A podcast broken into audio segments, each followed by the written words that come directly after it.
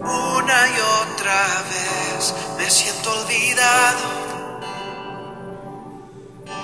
Como si no me ves y cuando te hablo, lo único que puedo hacer es esperar.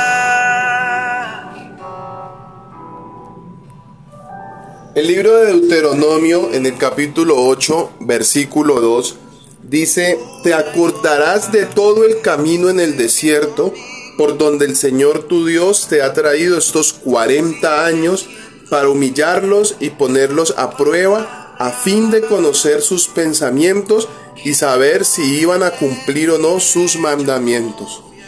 Y es que el capítulo 8 del libro de Deuteronomio Moisés hace énfasis en que el pueblo debe recordar la fidelidad de Dios. El propósito de la experiencia del desierto era disciplinarlo. Ellos no debían olvidar lo que se les había enseñado. El corazón alude a la actitud del pueblo hacia Dios y sus mandamientos. Para conocerla, ellos debían, o Dios debía, someterla a prueba. Y es que cuando hablamos del, en el versículo 2 del, versículo, del capítulo 8 de Deuteronomio, el Señor lo que les está diciendo es que recuerden, que no se olviden jamás de todo el camino en el desierto. El desierto es un lugar difícil, es un lugar donde, donde eh, el sol, la brisa, donde físicamente, geográficamente es un lugar difícil, pero espiritualmente el desierto también es un lugar muy difícil. Pero hoy quiero invitarte, mi amigo, a que entiendas y mires el desierto como el lugar idóneo para madurar, para madurar en la oración, para madurar en nuestra humildad, para madurar en nuestra relación con Dios.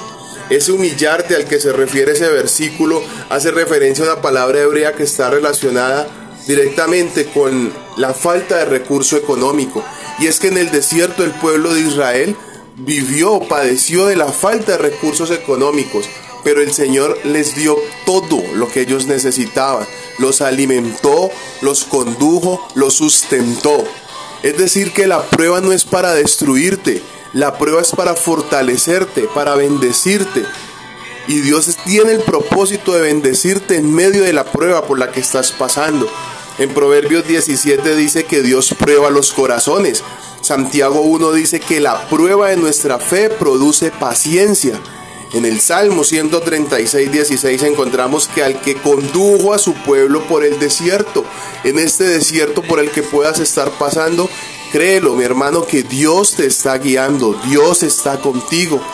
El desierto depende de la óptica como lo, o el entorno, el concepto, la forma como lo mires, te va a destruir o te va a bendecir. Y el desierto es el lugar idóneo para que crezcas y madures. En el libro del Principito encontramos una frase, una frase eh, que se hizo famosa, que dice que lo que embellece al desierto es que esconde un pozo en alguna parte. La desesperación no te puede desviar del propósito, mi hermano. No te quedes mirando la prueba. Ocúpate en encontrar el pozo. Termino con las palabras de Jeremías capítulo 2 versículo 13, donde dice que mi pueblo ha cometido dos maldades me abandonaron a mí, la fuente de agua viva, y ha cavado para sí cisternas rotas que jamás pueden retener el agua. Mis amados, que en el desierto por el que estés pasando, no abandones la fuente de agua viva. Ocúpate en encontrar el pozo. Dios te bendiga.